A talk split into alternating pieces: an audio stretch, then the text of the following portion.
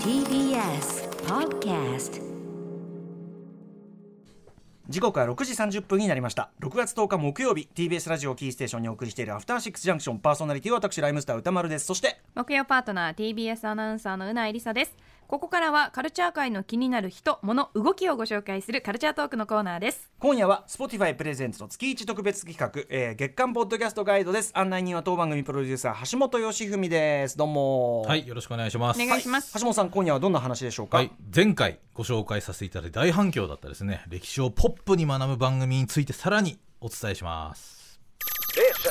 After Six Junction. はい、えー、なんだっけ、どこだっけ、これは、はいえーということで、Spotify プレゼンツ、 月間ポッドキャストガイドでございます。橋本プロデューサー、よろしくお願いしはい、橋ます。本です。お願いします。お願いしますまあ、あの、ポッドキャストといえば Spotify ということで、Spotify プレゼンツのコーナーでございますが、もう皆さん、あのね、あの、黒に緑、緑に黒の、あの、ロゴですね。皆さんもう使ってらっしゃると思うんですけども、えーどっちかにしてほしかったですけどね。えーまあ、皆さんのイメージあると思うんですが、ええあの Spotify のサービスどんなサービスなのかっていうのをまず紹介してから本題に入ろうと思はいいごます。紹介いたします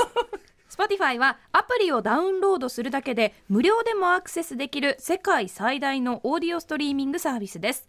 ポッドキャスト番組は220万以上音楽は7000万曲以上が聴けます Spotify だけのコンテンツも充実していてこの番組でも別冊アフターシックスジャンクションを配信しておりますはい、はいそうなんですよね、あのトークも聞けて音楽も聞けて、ねえもう常に使っておりま すがあのー振りがなんでこれ どなんで土器を含んでるんですか。み緑えドキの含んでないですよ本当ですか別に全然大丈夫ですかうんそうそうそううんいやでも本当にあのポッドキャストブームっていうのが本当に毎週毎毎月毎月というかまあ毎月毎月というかまあ言ってますけど、うんあの本当にまたまたポッドキャストブーム来たなっていうですねニュースがあってでますね、た新たな動きがうんそうなんですよ、あの今度実は、うん。あのこれまたテレビ東京なんですけども、ええあのなんとポッドキャスターが主役のほうドラマっていうのが7月から始まるっていうのが発表されたんですね、ああ結構そう。へそうなんですよ。えあのこれはあのテレ東と Spotify のコラボっていうドラマ、うんうんうんあの形でドラマが始まるんですけど「お耳に合いましたら」というですねタイトルでそのとあるきっかけでポッドキャスト番組を始めたその主人公の姿を描いていく成長期っていうへだえから、まあ、ラジオをテーマにね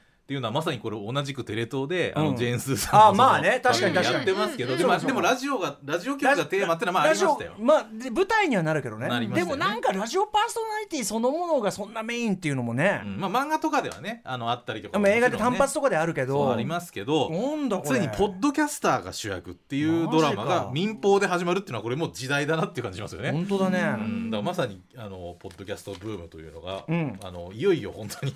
あのお茶の間にも進出してくるという感じでございますよね。はいはいこれまたうん7月からなんで、あの始まったら要チェックという感じでございますね。うんそうなんです。はい、でそんそなんな中中、はい、今日紹介するのは先月このコーナーでご紹介して大反響だったですね、あの世界の歴史キュレーションプログラム古典ラジオ、うんはい、こちらが前回やったらもう本当に反響大きくて、あの Spotify さんもあのあのさらにまだ知らない人のためにもう一度また紹介をというような話もありましてうないさんがだっあてのそそうなんのです後大ファンになっちゃっえたもう超ヘビーリスナーで、もうう3人の大ファンですよそうだよね、はいめちゃめちゃ聞いてるんですもんねもうめゃちゃめちゃ聞いてますそうだねだから、はいこんなこんな人を産んでるぐらいですから、ね、はいどの辺が面白いですか、えー、なんだろう非常に話うがん分かりやすいまず、うんその全く知らないポジションと、うんすごくよく知るポジションっていうので、うんうんははっきり分かれてるので、うんなんかこう私も疑問に思ったことをちゃんと聞いてくれて、うんうんしかもそれも返してくれるからなんかこう、うんなんだろうな非常に聞いててスムーズだし、うんうんすっとその知識とかうん入ってくるんですけど、なんかなんだろう本当に勉強されてるから、はいすごく小ネタみたいな「え、うんんえタイムスリップしました」ぐらい、うんうんその時のなんか人間模様とかこういう人だったんだよ、うんうんうん人柄だったんだよみたいなのも差し込んでくれるから、はいなんかねもうエンタメとして本当に聞いていて楽し完成い度が高いお勉強じゃない。ううんん私は本当に世界史とか日本史とかを勉強しててちょっと疲れたなって思う受験生とかにも、うんうんぜひ聞いてほしいなって思います、受験生いいかもししれないですね。あー確かに、はいはい私これきこの授業でいいのにって思いますもん歴史の授業。うんまあね学校の一番だからその一番敷居が低い状態でやりゃいいのにねそれだったら、うんいちいち何年に起きた戦いが何とかの戦いとか覚えるんじゃなくて確かにちゃやっんぱこうちゃんと流れでね流れで、うんなんかこういう人柄だからこういう戦いが起きてしまったとか,、わかりますよそういうね、僕もそのいきなり年号から覚えるのはすごくくあのうん覚え逆に覚えづらいわそれってのはいつもうんおっしゃる通りかもしれない確かこに、んね、な感じですよだからあいやでも本当にあの、まあ、ポップに歴史を学べるっていうまさにその通りの番組なんですけど、あの紹介したところですねなんと今日は番組にですね早速紹介しますが古典ラジオのパーソナリティお三方からですね、この番組のためにですねメッセージをいただきましたちゃんとちゃんとしファンのねねちゃんと新鮮なリアクションを打送りち合たいわと思せいますでね言ったらもうももうめちゃくちゃ喜んでたんですけど ちゃんと本新番鮮でもちゃんと喜んでるという皆さんでもそんぐらいファンなの本当でしょ、嬉しい。ねすごいえ、なになに、アトロクにですか。そうですよえ、嬉しい。うん前回紹介したことを受けてのコメントでえすちかょっらと、ちょっと、ちょっと照れはちいゃう、な。あの3分ぐらいのコメントいただいてますんで早速お聞きくださいどうぞ、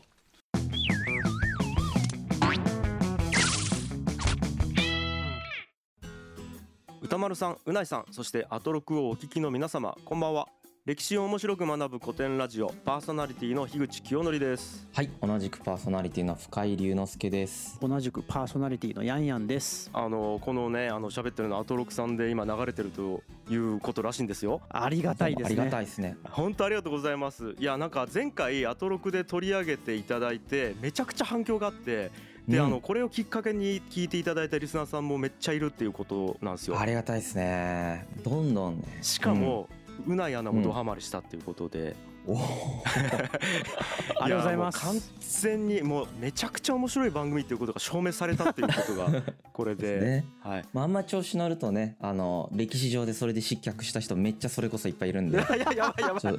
じゃあ歴史に学ぶ我々としてはちょっと調子に乗るっていうのはちょっと気をつけた方がいいですよ樋口さんやべえ一番学べてなかったんですけども さあということで、えー、とちなみに深井さんの方から Spotify 版うのん古典ラジオの聞きどころについてお聞きしたいんですけどあそうも、ですねあの Spotify 版はですね、2話完結1テーマ2話完結で結構さっくり聞けるんですよねうん、本編の方ではめちゃくちゃ長くやってるからですねもう7時間分ぐらいあるから1テーマうん結構ハードル高くなってると思うんですけどはい、 Spotify 版ってこう人物にフォーカスしたりすることが多いんですけどうんそれで2話で完結するんで結構入り方としては入りやすいんじゃないかなと思いますしそうだよね、はいそんな難しいようなね歴史の入り組んだ話とかも当然してないので、うんはいもっとカジュアルにね話してるもんねうんそうはいカジュアルにながら聞きでうんこう歴史ちょっと勉強してみたいなみたいな方にはものすごく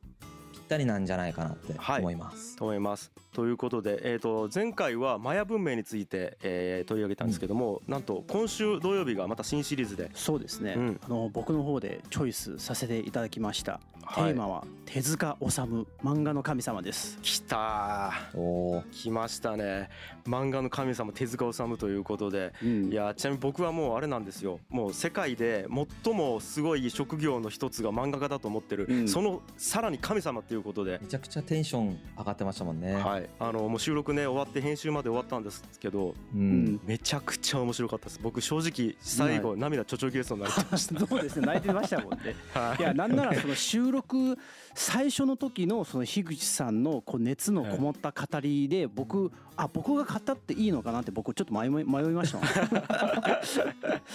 んですね。いやそれくらい本当に素晴らしい回になってますので、アトロクをお聞きの皆様ぜひ今週土曜日朝5時配信ですね。えー、古典ラジオ Spotify オリジナル漫画の神様手塚治虫編まさに神回、えー、ぜひお聞きください。はい、よろしくおお願願いいししま。ますす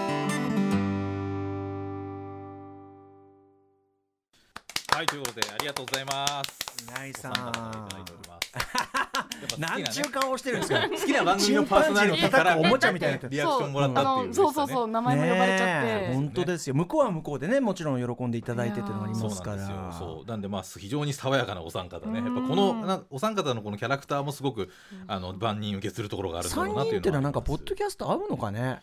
まあ、なんかもしかしたなんらかバねランスねそのトリオみたいなのは前からあるのかもしれないですけどうね、んうんそうでまあ、まさにその古典ラジオはその本編と Spotify 版の2つの番組があるんですけど、あのこの今のコーナーではその Spotify 版っていうあのわ割と聞きやすい方をね、あの紹介してるという感じですねコンパクトにね。うんはい、で前回はその Spotify 版の方の、あのー方であのいくつか抜粋しまして儒教の孔子の回だったりとか、ええあとカーネル・サンダースの回面白かったねうん紹介してるんですけ面ど白かった投資で聞きましたけど、そう本当に面白かった。そうなんですよ。でちょっとまた今日も本編ちょっとだけ聞いてもらいたいっていうのがあって。あの今回紹介するのはコメントの中でもありましたけど最新回のまずマヤ文明出ました、ねこれめちゃくちはゃい面白かったですよ、これも。ああ、マヤは私もね、一時期すごい勉強しましたそかうでらすよね、まあちょっとあのまだあんま知らないなっていう人もいるんですけどだなんなんとなくこんな雰囲気のこと喋ってるっていうのをちょっと抜き出してますのでこちらどうぞお聞きくださいでマヤ文明って今のねメキシコ南東部とかグアテマラとかねあそこら辺の地域に栄えた文明なんですけれども、えー、とすごくあの高度な文明だったんですよそのスペイン人も結構驚くぐらい。で紀元前1600年ぐらいからだから今から3600年前からスペイン人が来るまで大航海で続いてる。なのですごく長い間続いてる、何年かやっても引き算ができないですね 今何千年も続いてるってことですねうん、3000年ぐらい続いてるはいはいはい文明だということになりますね長いそれがまあスペイン人が来たことによって滅んでしまいますけど、なるほどはい、でしかもそのマヤ文明っていうのがそのマヤっていう一つの大きい国があるわけじゃなくてうんこの同じ文化を共有した文明の中にたくさんの国が乱立しているっていう状態なんですね。なるほどなるほどはいまあ、そういう状態の国で、まあ、ただし同じ言語で同じ文字で同じ宗教信奉しているみたいな感じなんですよ。うんでもともとそのマヤっていうのは自分たちのことをマヤって呼んでたわけじゃなくて、ツォツィルとかキチエって呼んでたらしいんですけど全然発音違うよどういう発音だったか分かんないけど、まあ、ツォツィル、キチェっていう風に呼んでたらしいんですよね。うんけれどもスペイン人がマヤって呼んだみたいですね。なるほどそれでマヤ文明って呼ばれてるみたいな。うんうんで、まあ、今日はマヤのなんていうかこう流れみたいなのを説明するんじゃなくて、なんか特徴をなんかどんどん上げていけたらなというふうにうんはい思はいっていやま聞す。きたい聞きたいうん、まずね頭蓋骨変形っていうのがあるの。えっていうとえっていう特徴特徴なんていうの頭蓋骨が変形してるってこと変形してるえっ、とね赤ちゃんの時に額に額と後頭部を板で挟むんですよこう前と後ろを挟んでで赤ちゃんの時って頭蓋骨が柔らかいじゃないですかまだあのくっついてないんですよ頭蓋骨がその時にこう圧力を加えることでうん頭を長くするんですよこうやってえ縦長くするってこと縦長く細長くするんですほこれいろんな理由あるんですけど一つにはトウモロコシに似せてるんですなるほど。あ、聖聖なる植物だからね。はい、トウモロコシの神様もいるしコーンヘッドコーンヘッドにするんです本 当にすげえなええなんかスターウォーズに出てきそうなビジュアルだよね。あ出てきそうな感じマジでビジュアル相当すごいこれあの、うんなかなかちょっとそのビジュアルを現代で再現して見れるってことはあんまりないんだけど、メル・ギブソン監督の「アポカリプト」っていう映画があってあそこに出てくるのが、まあ、メソアメリカ文明の人たちが出てきてそうなんだ。めっちゃ怖え。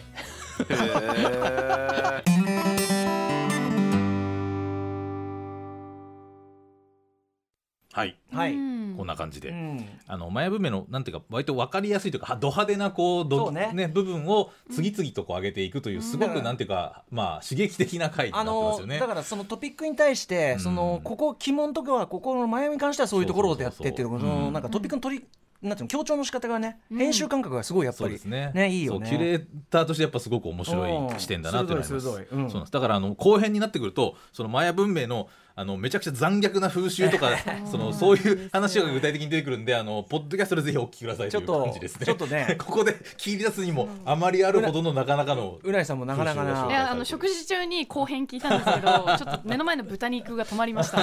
んみたいなでもそのぐらいあのマヤ文明どんなものかっていうのを非常に詳しく語られてるという、あのねまさにこあの歌丸さんもハマったというあのアポアポカリプトのね、ことにも触れられてますしアコロリクトにすごくそういう交渉がどうこうみたいなことをあの反活のやつらがいろいろ言ってるのが悔しくて、俺が勉強し直してやるっつって「おいちゃんとしてんのこれ交渉は」ってその通りのことをおっしゃってましたよこれね。そうですね。そうそうそうそうそ うそう。そして町山さんに面倒くさいやつというはい、そうなんですよ。でななんでまあマヤ文明とかあの辺の文明のことをなんとなく分かりたい方のきっかけにはすごくいいなという回になってました。ねやっぱさすがでございさますすがです、うんでもう一個実は紹介できるんですけどあのコメントの中でもありましたが今週土曜日に配信されるのが手塚治虫さんの回とねえなんかねもうまさに日本のその文化史の中でもかなり重要な人物ということになりますけどあのこの回をなんとですね土曜日に配信なんですよ、なんですけどなんとこの番組のためにですね、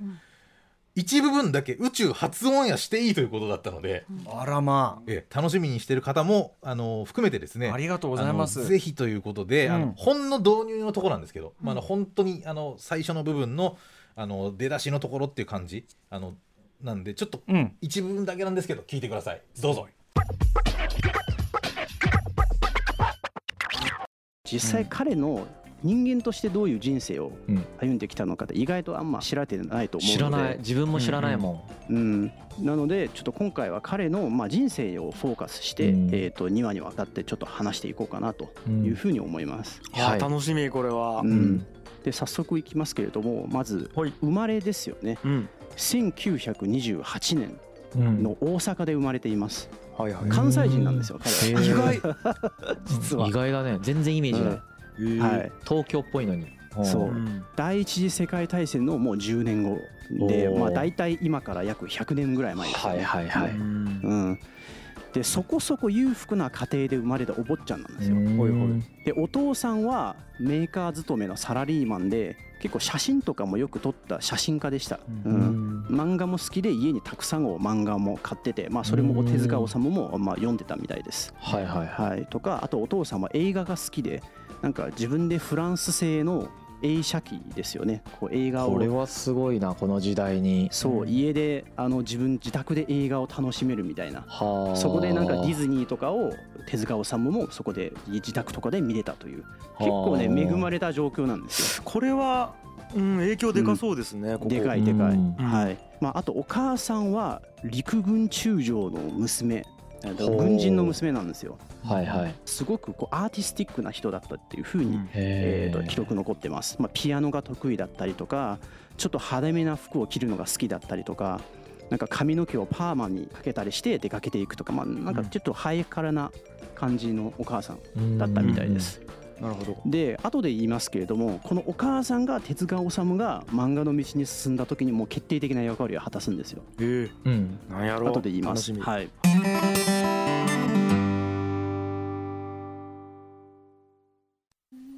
はい、ということで、あのもちろんねあのすごく手塚治虫さん詳しい方もいらっしゃると思うんですが、あの意外とこうじゃあ人物表みたいなところで言うとなかなか網羅的にしなかなか知ろうっていう機会がない人も多いと思うので、うんうんあのなんかそういった面からアプローチされているっていう今回は手塚治虫さんの回という感じになる、作品表というよりは多分ねその手塚治虫さんがどんな人だったとか、うんどんな人生を歩んだかっていうところが中心になってるって感じですね。はい、なんであのほんの一部だったんですけどあのこんな感じですごくポップに語られていくという感じなのであのぜひ気になる方は今週土曜日にお聞きください。歴史番組って言った時の切り取り方がだからマーヤあり手塚うん治そうです虫ねあり孔子ありっていうそかうそうそうそうそのなんていうの振れ幅自体がポップっていうかそうですねうんなんか本当に番組作りっていうかうんっていう感じしますよねうんなんかセンスをすごい感じそうるそうだからちょっとむ上の世代の人だとあの日テレで昔やってたあの「知ってるつもり」っていう番組がありましたけど、まあ、あの感じにかなりの現代版に、うんうんっていう感じですよね。うんうんそのあのしあの割確かとにみんなが知ってる偉人だけど人物表を深く掘り下げると意外と知らないことが多いみたいな確かに確かに確かになんかねげその割と現代の人もいれば偉人もいて、あとうんうんでもブルース・リーも取り上げたりみたいななんかそんな感じの振れ幅の感うんうんうんうんはいじはいに近いかなっていう,、いやーそれのラジオ版っていう見感じ事なもんだなもするし、うんうんすごく聞きやすい番組だと思いますのでぜひという感じでございます。うなえさんも引き続き引き続きね、今週土曜日楽しみうんそうですね、うんはいで我々このアフターシックスジャンクションはいもはいこれポッドキャストやってますから情報満載のねねうん別冊さんね二つ目の今日はね非常にポップですようないりささんと非常に勉強になるねええこの後撮るんでどれ何がどうなるそうかなんさでっすぱり分か今んない週配信のもの明日配信のものは、今日のオンエア後に撮るので歌丸さんとうないアナウンサーのまあ会という感じで撮らせていただきますけどもね何にも決めてないぜひ受験生に聞いていただきたいねあそうだねでもまあそ情報満載ののねその朝起きるモチベーションの話と割と普遍的なあ確かテに確かにーマも扱いたいと思ってますしね。ねえ、受験生はそれは知りたいと思いますから、これからあと撮るから告知しようがないってえやつえなあんだとけどキキレートレモンの ね効果の話であるとか非常にまたねポッ続プな回きあのず続きの話もありますからあねそうそう私再びあのあいいから後で言えばいいからあはそれねそれ取っといてくださいそれが今週分、はいで先週の金曜日に配信されたのがあのリスナーの方でポッドキャストを始めたというですねああそうだの方を3番組に紹介したんですよ見事,、でしたよねでその三毛猫電力さんあの紹介させていただいた方あはー早速あのえっ、とあの紹介されましたっていう回をですね、はいあのさらに最新回としてアップさ三れて毛て猫さんのね指摘は本当に我々ねあのここ小須坂古川子さんが褒められたかと思いきや、まあトータルではディスだったっていう要はだからアトロクにこの人出した方がいいんじゃないですかって提案をされたんですけど、むそざむれざがめちゃくちゃいい提案そでうむざむざ手をこまねいていたことが露呈いや別にでもそれは ねだからもうそれはもうあのリスナーの方のアイディアをもうあすげえっていうことですぐ取り入れたいですよそれは お前 僕らが思いつけなくて悔 しかったはね当然あると思いますけどお前ら何やってんだいやでも本当に素晴らしかったですねそうなんですよそうというのも先週あ、うんあの配信されてますんで、はいあのベサスアフターシックスジャンクションの方も非常にバリエーションの振れ幅があるですね。あのそうですね回でいろいろやってますからね。こん今日は来るよ今日は来ると思いますよ。今日は来るでしょうこれ来ますよね。皆さん来るうん頑張りますはいはい、ということで、あの古典ラジオね、あのもう含めて皆さん、ぜひポッドキャストも含めた音声コンテンツ。ああとハシピーが乗っかってるあの雑誌のあのざはいペンねのポッドキャスト特集にも古典ラジオさん取り上げられてますあ、そうなんですよね。うんそう、雑誌ペン、雑誌ペンについての話も先週のポッドキャストでかなり前半、ね。雑誌ペンおよびこあの小山君堂の 君堂たる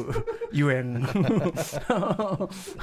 君堂よっていう、ね、余計な話を結構してますのでね、そちらも楽しんでいただければと思います。 はいはい、以上です。以上 Spotify プレゼンツ月間ポッドキャストガイド橋本義彦プロデューサーでしたありがとうございましたありがとうございました。さあ明日のこの時間は歌丸さんの最新映画辞表です。今週は茜色に焼かれるです。つれぞー After Six Junction.